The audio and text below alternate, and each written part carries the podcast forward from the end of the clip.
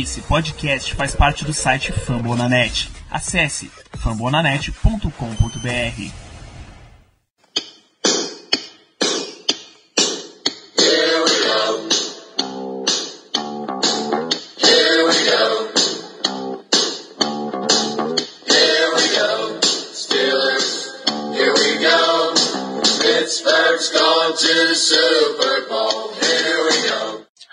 Muito bem, pessoal. Estamos começando mais um Black Yellow Brasil Podcast, o episódio número 93. Essas contas estão ficando muito difíceis para mim.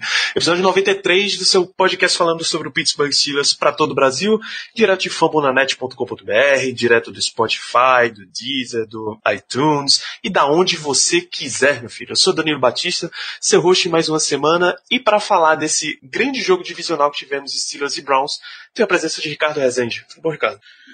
Fala Danilo, uma satisfação ter você aqui como o grande host desse programa, ainda mais na nossa tradicional Victory Monday. É sempre bom, né, quando a gente vem da bye week, vem com uma vitória convincente, podemos dizer, o mínimo que a gente poderia esperar da atuação do time.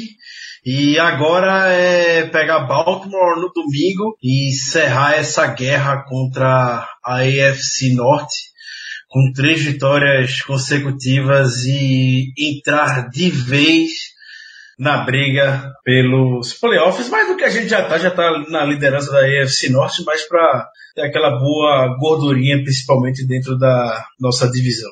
Exato, é um momento de afirmação até para até em termos de corrida da conferência, mas vamos começar a falar do jogo. Cleveland Browns 18, Pittsburgh Steelers 33, jogo no Heinz Field, voltando de bye week. É um jogo que a gente que a gente apresentou nosso uniforme throwback, aqueles com os números enormes no peito, nas costas. Eu particularmente acho que esse devia ser o uniforme adotado em definitivo pelos Steelers, mas cada um tem cada um suas escolhas seu destaque positivo para esse jogo, Ricardo? Hum, Danilo, foram muitos destaques. Eu particularmente gostei muito da atuação do time. Como já é de tradição, o Steelers pós-bye week tem aquele início bastante lento. O primeiro quarto da equipe foi terrível. E até a CBS, na transmissão do jogo, chamou atenção para um stat bem curioso, que o Steelers é o, simplesmente o pior time em primeiro quarto na temporada. Ele Nossa. Tem, é, tem, uma, tem uma diferença, se não me engano, de menos 37 pontos nos primeiros quartos.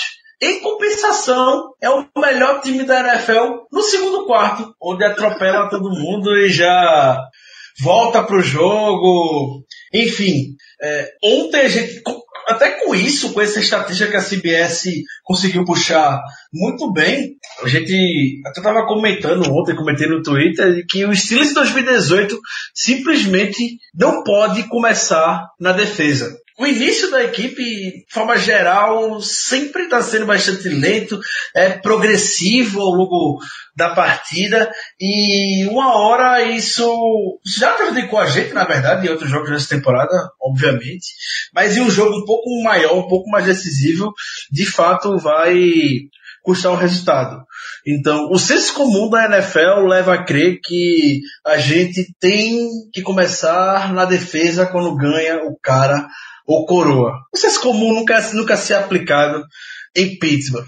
Então, esse negócio como foi ontem, a gente começou na defesa, então a gente já viu o ataque do Browns no primeiro quarto caminhar muito bem, até o fim do campo, até a red zone, né? a defesa vai dar aquela segurada, vão pro field goal, o ataque começa, aí tem aquele fatídico, aquele tradicional, marca registrada de three and out na primeira campanha, aí é o punt ruim do Jordan Berry, aí é o Browns, aí é o Browns com campo curto para jogar, aí o Browns caminha fácil pela defesa, anota mais seis pontos, enfim, Tira o Browns e bota qualquer, qualquer time aí. A gente já enfrentou essa temporada. O filme vai ser basicamente o mesmo. E, então, o Mike Tony já vem falando isso há algumas semanas de como o Steelers precisa entrar muito mais ligado nos jogos, mas até agora a gente não viu isso. Ponto, o maior ponto negativo para mim do jogo foi esse. Não tem a menor dúvida, até nosso QG, eu comentei que eu encarnei o Caio no primeiro quarto, porque parecia que ia ser mais um daqueles dias, né? Aquele desastre completo, nada funciona. Exatamente, tava desse jeito. E ainda bem que no segundo quarto o Steelers assumiu muito bem as rédeas do jogo. E isso passou diretamente pelo time passar a ganhar até com certa tranquilidade as batalhas nas trincheiras. A gente dominou a linha de scrimmage tanto no ataque quanto na defesa. Teve momentos no início do segundo quarto até que foi quando o Miles Garrett conseguiu o sec em cima do Villanueva e já começou as críticas para o Villanueva por causa desse sec. E ele foi realmente batido, ele sabe segurar o Miles Garrett. É, é complicado. Teve outra jogada na aquela aquela tradicional interceptação do Big Ben todo jogo no passe forçado burro.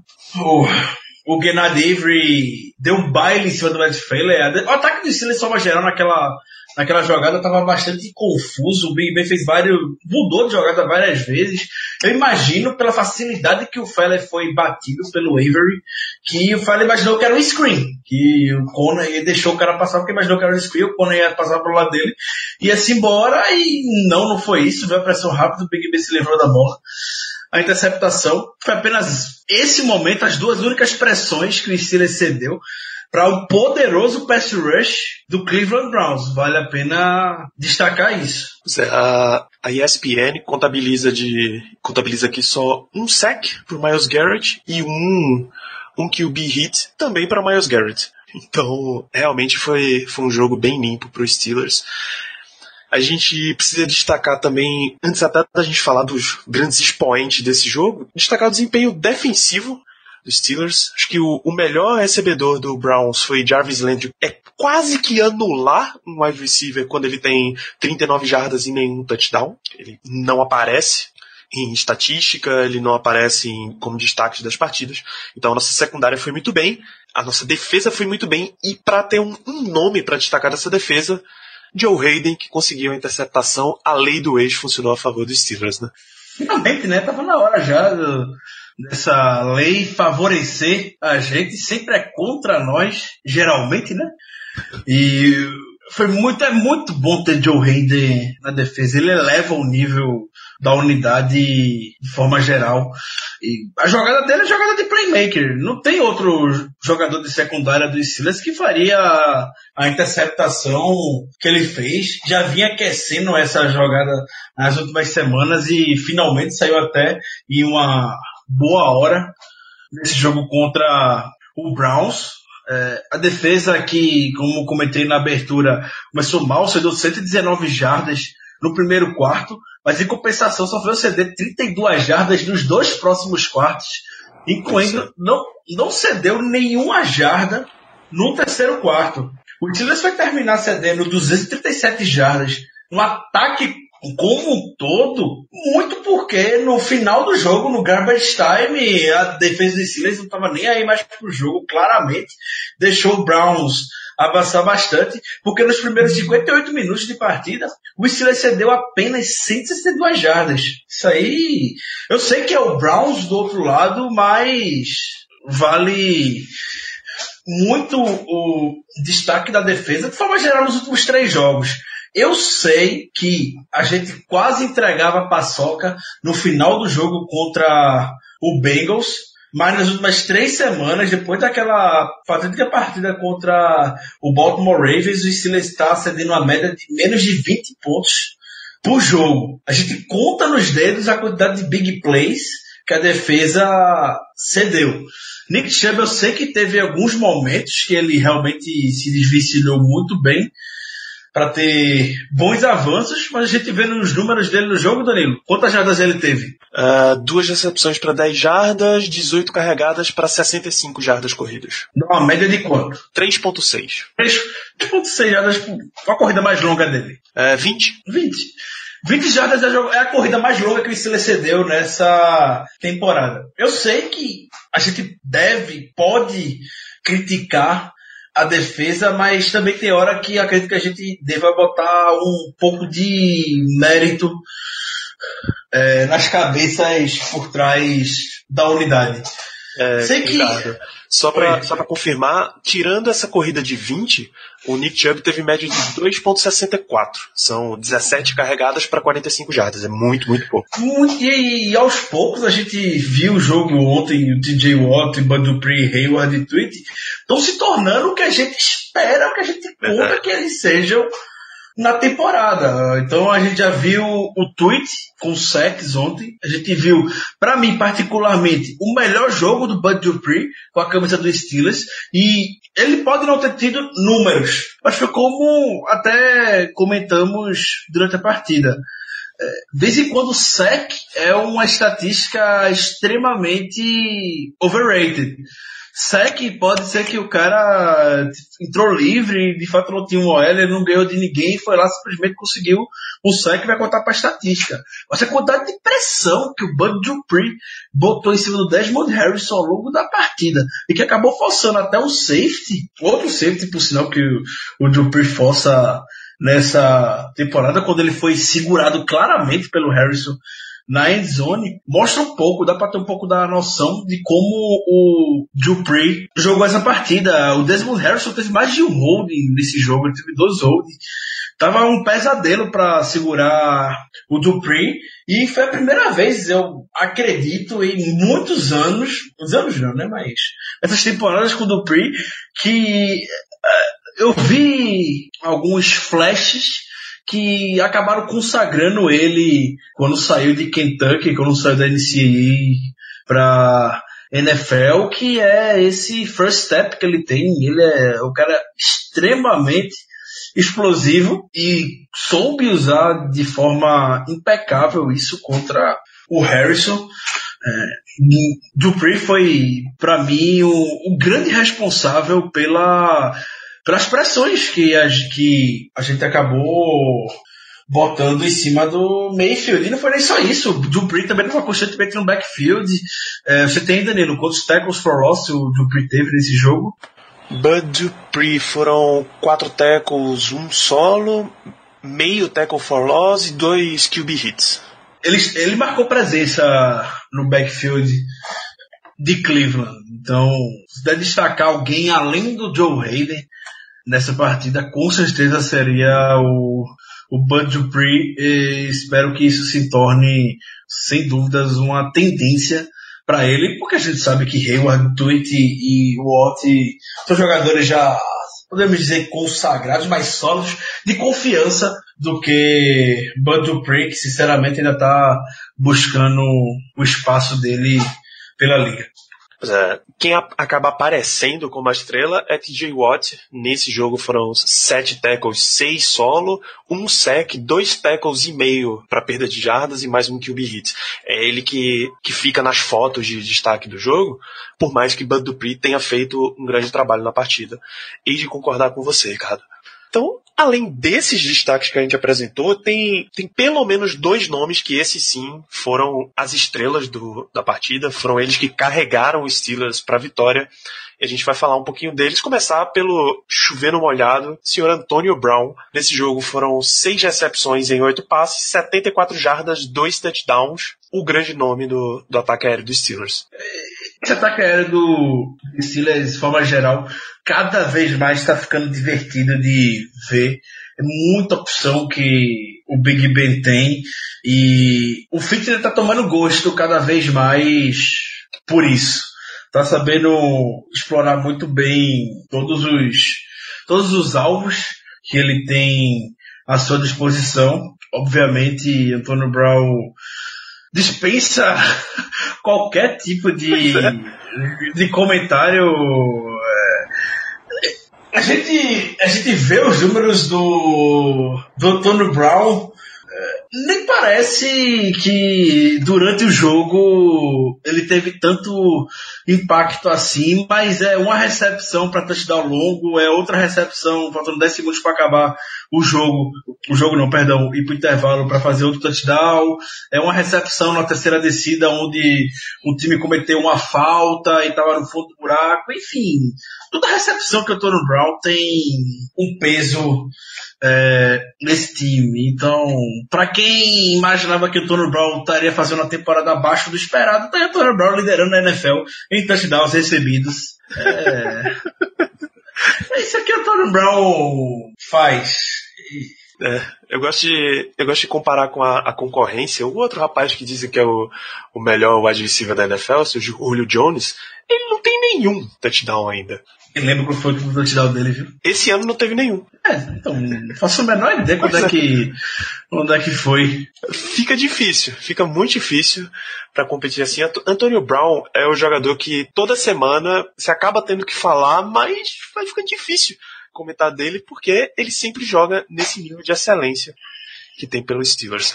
E o outro jogador, esse sim, a gente está acostumando a, falar muito bem dele, é o James Conner, o símbolo do Moneyball para os Steelers, o jogador que entrou barato e rende como uma estrela nesse jogo, 24 carregadas para 146 jardas, dois touchdowns corridos, fora cinco recepções para mais 66 jardas na partida, e isso já nos dá mais de 200 jardas de scrimmage do jogo. Hum eu reforço que o, o, o comentário que eu fiz pelas redes sociais. James Conner é o meu presente e é o meu futuro. Eu, eu, eu não tô nem aí pro intragável, mas sinceramente. Verdade. Você parece falar isso, eu tô cagando e andando pro intragável. Vocês já sabem quem é essa o figura. intragável, essa figura, mas o, o que o Conor vem fazendo nessa temporada foram dois jogos que ele teve que foi muito bem segurado. Eu acredito que foi muito mais um, posso afirmar, é, situações de jogo que levaram ao Conor ficar um pouco mais anulado do que necessariamente o Steelers não querer utilizar ele e dar um demérito porque ele jogou mal. Foi contra o Chiefs e contra o Ravens, onde a gente sabe que o Steelers começou já completamente desfavorável no placar nas duas derrotas e realmente situações de jogo levaram o Steelers a forçar os passes. Mas. Verdade.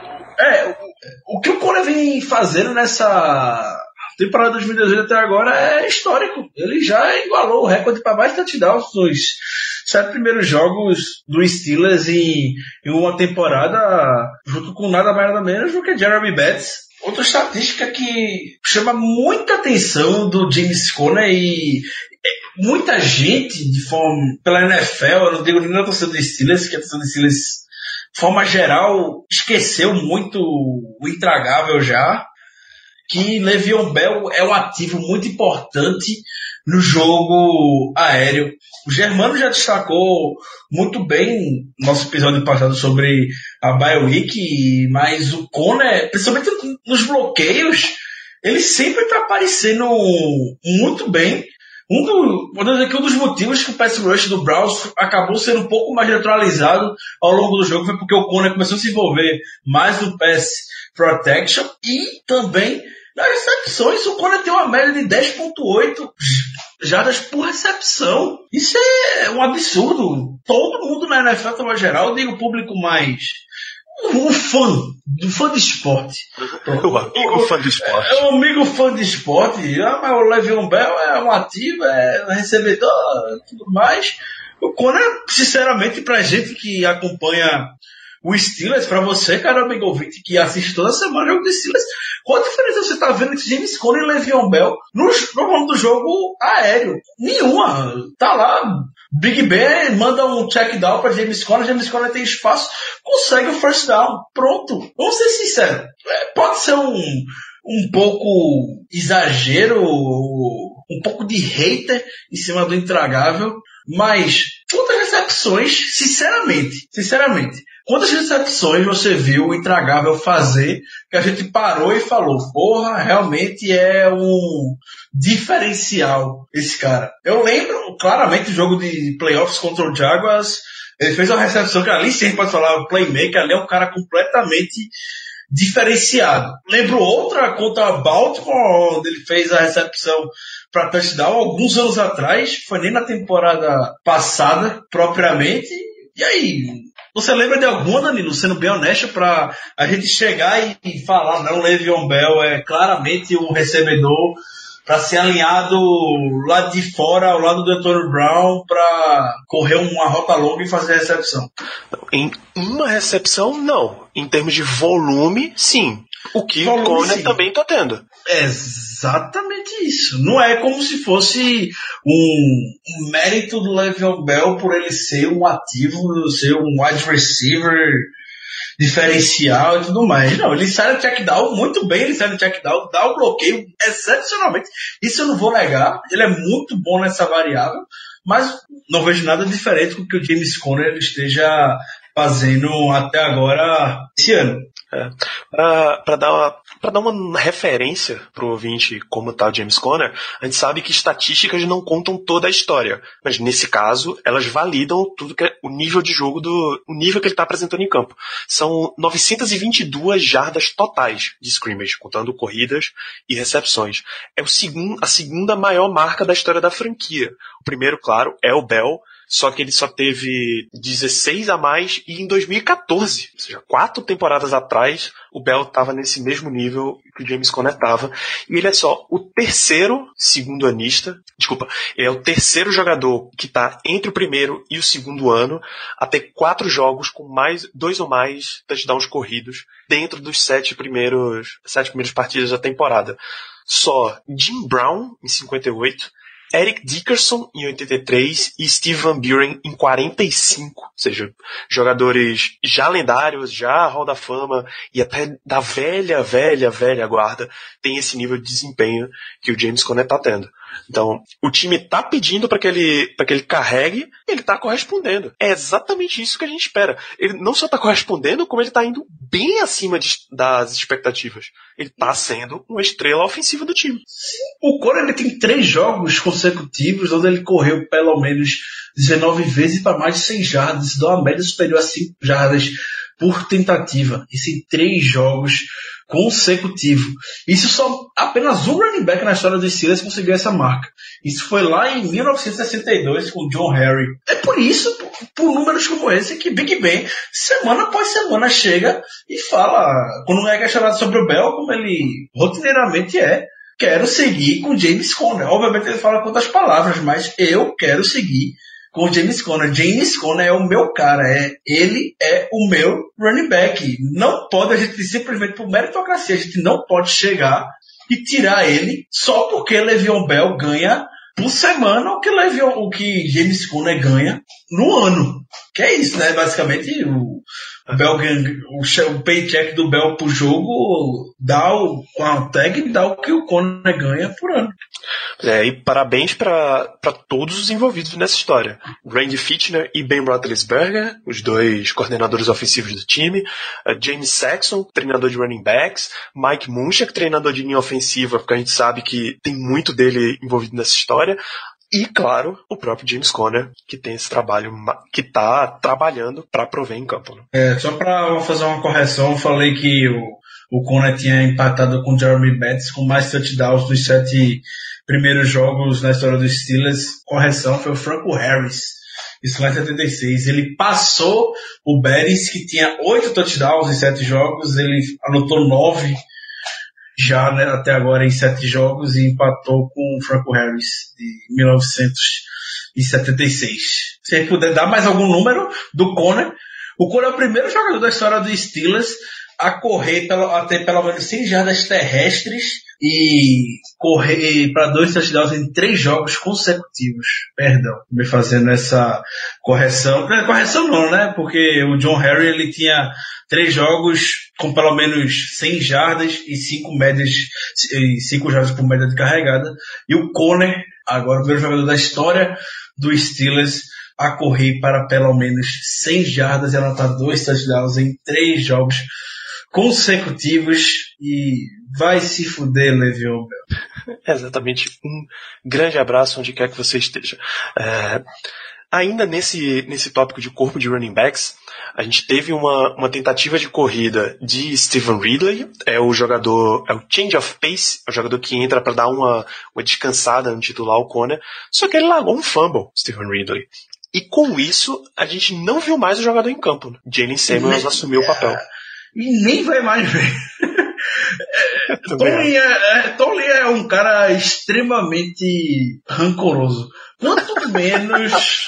qu- quanto menos você entrar em campo e você fizer merda, sua merda vai ter um peso proporcionalmente, inversamente proporcional, perdão, inversamente proporcional maior. Então, eh, o Ridley teve pou- pouquíssimos toques na bola, sofreu um fumble, não entra mais no jogo, já entrou o Jalen Samuels e o Ridley, se os boatos forem verdadeiros que Le'Veon Bell vai se apresentar após o final da trade deadline, que vai ser nessa terça-feira, dia 30, o Ridley vai ser cortado, não tenho a menor dúvida disso, estou seguro que isso vai acontecer.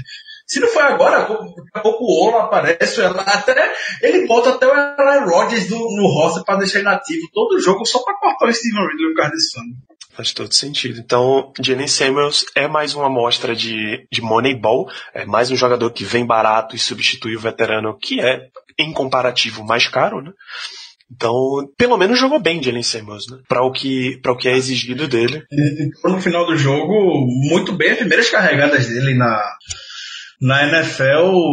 Fez o Browns uma cansada, mas para acelerar o relógio, também não foi aquela tradicional corre pelo meio, corre pelo meio, corre pelo meio para ganhar uma jarda só em três tentativas. Não, ele conseguiu se desvencilhar muito bem das marcações e eu sinceramente espero que ele se envolva um pouco mais no ataque a partir de agora. Exatamente. Então, demos vários destaques aqui da partida. Bud Dupree, Hayden, Antonio Brown, James Conner, o próprio Jalen Samuels. Você tem mais algum destaque positivo desse jogo, Ricardo? Hum, destaque positivo, sim. Eu, eu acredito que seja bem justo citar novamente o, o Matt Failer. Eu sei que eu já falei que Matt Failer abriu pro Avery, mas só foi esse lance também que o Failer fez besteira. Nem parecia que ele estava em campo. E quando a gente não sente nem a presença do OL em campo, então algo de bom a gente sabe que ele estava fazendo. Então, sim, a, gente até queria ver o Shooks, o rookie, mas como right tackle mesmo, ele entra muito como bloqueador extra. Mas o Failer, pela segunda vez nessa temporada, depois de uma lesão do Marcus Gilbert, não comprometeu em nada. E olha que, olha que o, o pass rush do Browns, eu reforço, é bom. Sim. Tem o, tem o Ogba aqui, o Ogba não foi nem citado durante o jogo, a gente nem lembrava do Emmanuel Ogba. O Avery, um dos rookies sensação nessa temporada no pass rush, sempre tá em cima do quarterback, forçou fumble no primeiro jogo em cima do Big Ben, só teve esse lance em cima do Matt Failer que eu reforço, ainda acho que é, foi mais um erro de comunicação que o Matt Failer pensou que era outra jogada do que necessariamente que o Failer venceu o matchup em cima, perdão, que o Avery venceu o matchup em cima dele. Mas é, o trio de rushes do Browns é, é bem consistente. O Jared Avery e Miles Garrett, que é a estrela da franquia, e o Emmanuel Ogba, geralmente estão fazendo pressão no quarterback. Eu acho que fora esse lance do esse lance do Fela pro, pro Gerard Avery e a interceptação que o Ben lançou, acho que você tem algum destaque negativo para apresentar do jogo? Sim, Por favor. chegamos ao ápice do, epi- do- do episódio. Deixa Ah, é. Steelers, mesmo quando o Steelers vence, uma vitória teoricamente tranquila, o pobre coitado torcedor do Pittsburgh Steelers não pode ter paz durante o jogo. Então, teve o safety lá, o Bud Dupree foi segurado na endzone, todo mundo feliz, 16 a 6, felicidade reinando, é, o jogo vai acabar, vai ter posse de bola, Big Ben vai andar aí, vai receber a bola já para boa posição de campo, vai anotar no touchdown, vamos embora, vamos relaxar. Doce ilusão, né? Eu- na minha vida acompanhando a NFL, já tem um tempinho, né? minha vida acompanhando a NFL, eu vi duas vezes o que eu chamo de onside punt, que é que dá, após o safety, a equipe, que chutou, a equipe que chutou recupera a bola. E as duas vezes foi contra o Pittsburgh Steelers. Ano passado contra o Kansas City Chiefs. A gente fez isso a gente não aprendeu. Dennis Smith não aprendeu e o pior special team da NFL fez mais uma grande gafe que após o, o punt, do, depois do safety, a, a bola é livre, mas aparentemente ninguém do Steelers sabe disso. É bola livre e o, o, o Knicks, por alguma razão, pediu fair catch. O Knicks pediu fair catch. Roosevelt Knicks pediu fair catch, não tem nada que pedir. Antônio Brown e Ryan Switzer saíram da bola imaginando que o Knicks fosse pegar ela. O Knicks saiu da bola também. A bola é livre. E ninguém do Steelers, ninguém do Steelers foi atrás dela. E o Brown recuperou a bola em uma puta posição de campo, já na linha de 30 jardas do campo do Steelers. Esse tipo de erro que, sinceramente, chega em janeiro, a gente comete crucifica, bota Mike Tomlin na fogueira por um lance bobo como esse. O Dennis Smith, após o lance, os repórteres que cobrem o jogo em logo, tava possesso como ele deveria, tava quase indo para cima, literalmente, de Switzer, pela besteira que ele fez. E Switzer, com toda humildade, depois do jogo, falou, pediu desculpa e disse que realmente essa regra ele não sabia. Ele não sabia que era uma bola livre. Ele viu o Knicks pedindo fair catch, a bola caiu para trás, só que ah, tudo certo. E depois do safety, bola livre, o Browns recuperou. E eu, sinceramente, eu posso estar falando besteira, eu não pesquisei sobre isso. Mas mais burro do que o Steelers é só o Browns porque não correu para anotar o touchdown logo, né? Porque pegou a bola e pronto. Ficou lá todo mundo do Browns. Um jogador do Browns cima da bola e o jogador do Steelers entendeu o que estava acontecendo. Basicamente. Se brincar, nem os jogadores do Browns sabiam o que estava acontecendo também. E os fãs, Mike Tony, Dennis Smith, eu no Twitter, você no Twitter tava em desespero. Eu tava desesperado com aquele lance que é a segunda vez que isso acontece.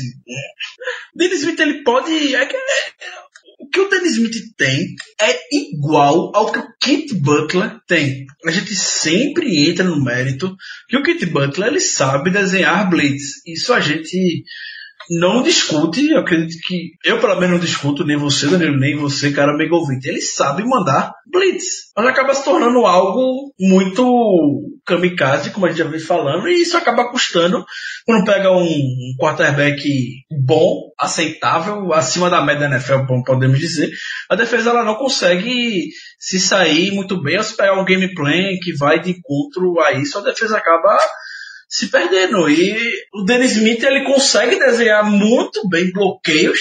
A gente já viu o Steelers bloqueando field goal esse ano, a gente já viu o Steelers bloqueando punt esse ano. Mas, de forma geral, numa situação simples como essa, os caras não têm cabeça. Os caras não sabem o que fazer de novo. É o mesmo mal que sofre o Kit Butler. Paciência, né? Pelo menos não custou o jogo. Switzer foi no Twitter também, pediu desculpa, disse que ele vai tirar uma grande lição disso. Enfim, né? Já passou, não adianta. Por final acabou sendo imperceptível isso. Gerou um touchdown do Browns, mas que dentro do jogo não deu prejuízo algum ao marcador. Muito bem, então. A, a, gente conseguiu falar de todo o time dos Steelers que não nos deixa em paz nem quando tem uma vitória convincente como essa. Como já é tradicional em todos os episódios, nós solicitamos as perguntas de vocês, caros amigos ouvintes, e vamos a elas neste momento. Felipe Soares, o Conner é o futuro running back Big Four com Ben, Brown e Juju, ou seja, já, você já pode colocar o Conner junto desses quatro jogadores como os pilares ofensivos dos Steelers? Sim. Muito bem. Sim. meu presente, meu presente para o futuro é James Conner. Eu não quero nem saber mais do outro. Isso, é, a gente não tem nem o que questionar essa.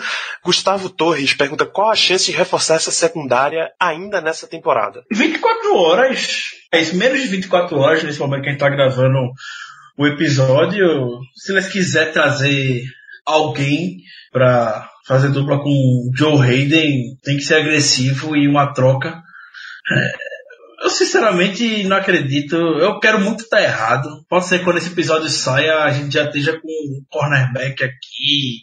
Nunca se sabe o que é que se passa na cabeça de Kevin Colbert, nem o que as próximas horas podem nos preparar. Mas eu iria muito, e pelas razões que a gente já comentou no episódio da Bye Week, porque um cornerback ao lado do Joe Hayden levaria não a defesa, mas esse time a um patamar completamente diferente, que é o teto desse time aumentaria de forma exponencial. Enfim, eu, eu até me emociono se imaginar um Hayden insira aqui o seu cornerback de elite, Mike Hilton. Eu até me emociono com isso. É, o Fernando Moura ele pergunta quais as chances de troca por Garyon Conley, que é cornerback segundo anista, segundo anista do Oakland Raiders. Fernando, a resposta é as mesmas chances de troca de qualquer outro cornerback na, na liga. É uma grande interrogação, tá? Pelo menos o Garyon Conley tem boatos de que, de que tá na, na lista para ser trocado. O resto, a gente nem sabe. Então nem vale a pena a gente responder, cara, o que é que a gente pode ceder pelo jogador, o que é que ele vale, se, va se tem algum movimento que fale o esforço, até que provavelmente a janela de trocas da NFL fecha nesse dia 30 de outubro, durante a tarde, acho que final de tarde do Brasil. Vocês provavelmente já estão ouvindo depois que a janela fechou, então não adianta muita coisa a gente comentar isso agora, né? João Soares pergunta qual a nota de Randy Fitchner de 0 a 10 até agora, e claro que a gente tem que incluir a nota de Ben Roethlisberger no meio, porque eles são co-coordenadores. 7,5. Ele ganha 2,5 no segundo quarto, ele ganha 2,5 no terceiro quarto, ele ganha 2,5 no quarto quarto, ganha um 0 no primeiro quarto. É muito justo. Pela sua explicação, eu fico exatamente com a mesma nota. André Mendonça vocês acham que Bell volta como running back 1, vai comer muito banco ou pega a boa fase do Conner? Pega a boa fase do Conner e deixa ele no banco por muito tempo. Quem mandou ser idiota? É, não precisa nem responder, Ricardo.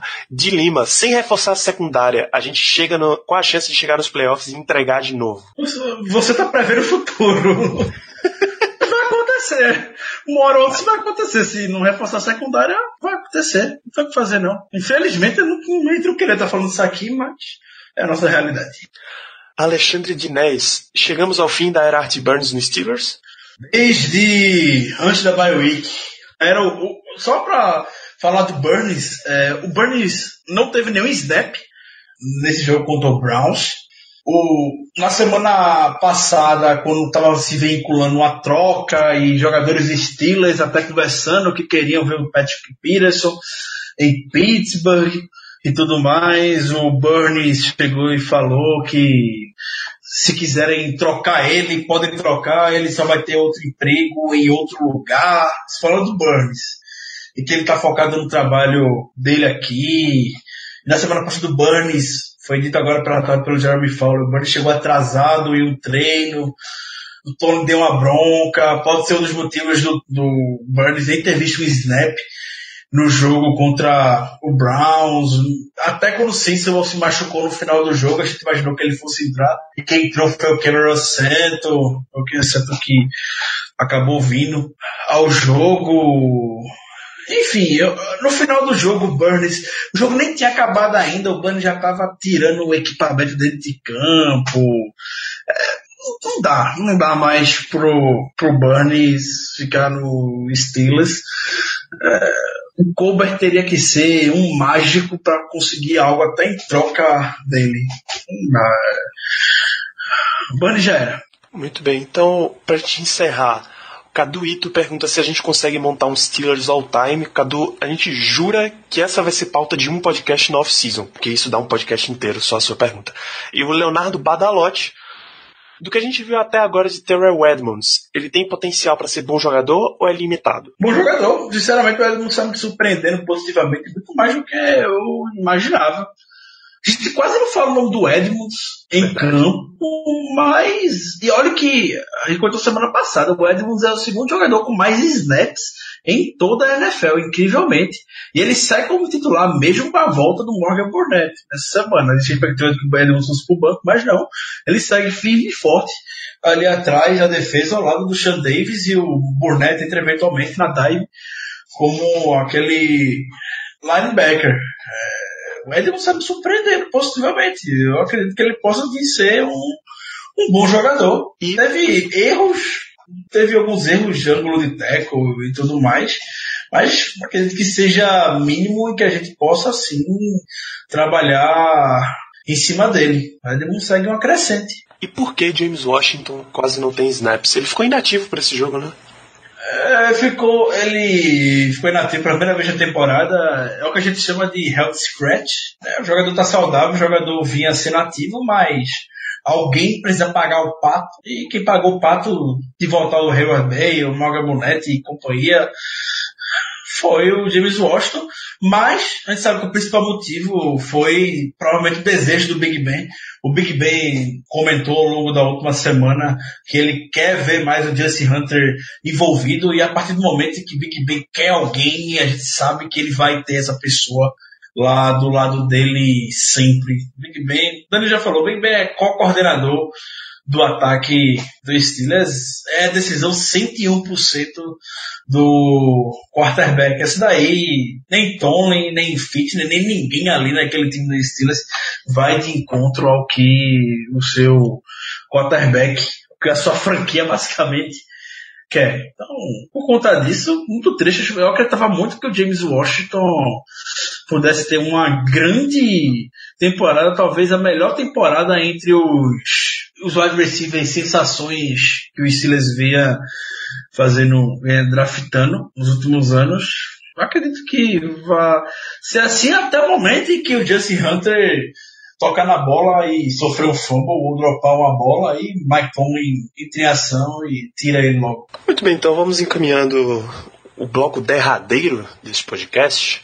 Steelers e Ravens jogam nessa próxima semana e a gente vai para tanto considerações finais quanto matchups para a partida. Sei que todos os ouvintes estão esperando.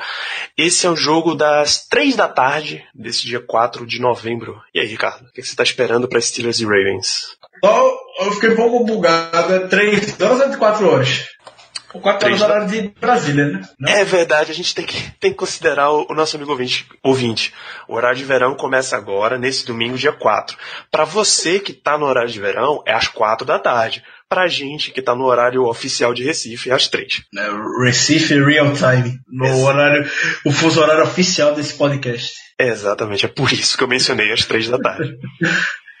é, quando a gente fala de Steelers e Ravens, é inevitável que não seja citado essas batalhas nas trincheiras e que o Steelers vem ganhando todas nas últimas três semanas. Big Ben basicamente tá limpo no pocket. E para vencer Baltimore não pode ser diferente.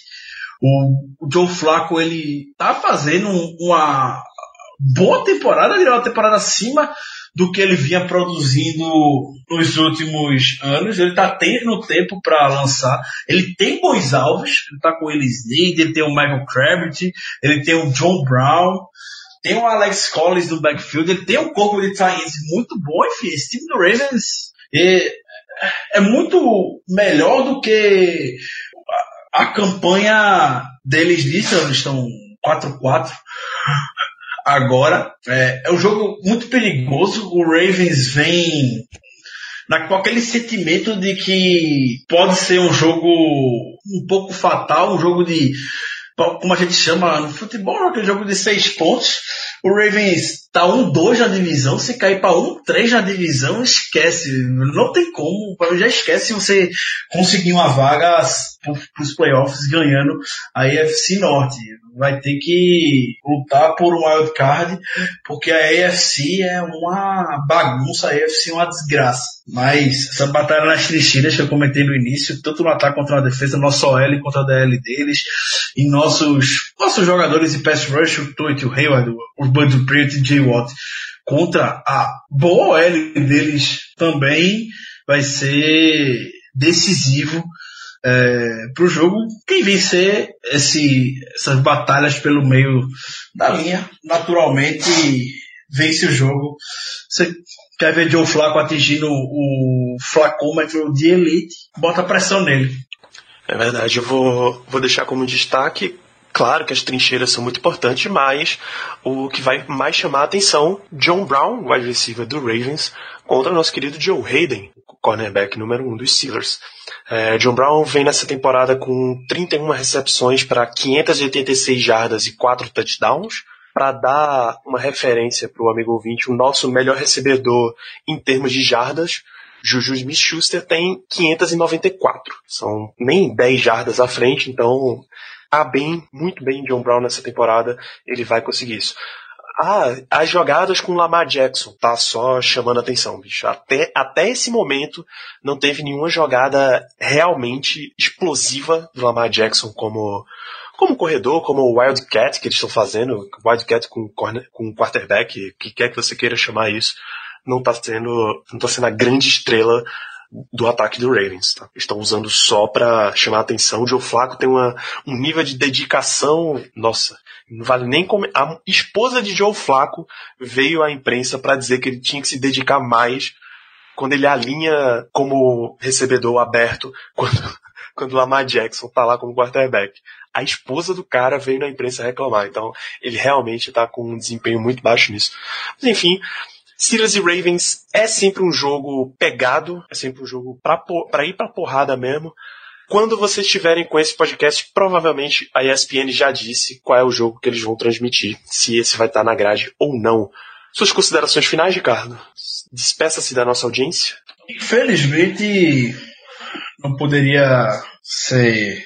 Eu não poderia deixar de citar a terrível ataque que teve contra a sinagoga na cidade de Pittsburgh nesse último final de semana que veio deixar 11 mortos, um ataque puramente motivado por ódio, pelo antissemitismo, um ataque antissemita contra judeus e que balançou a cidade maravilhosa que é Pittsburgh.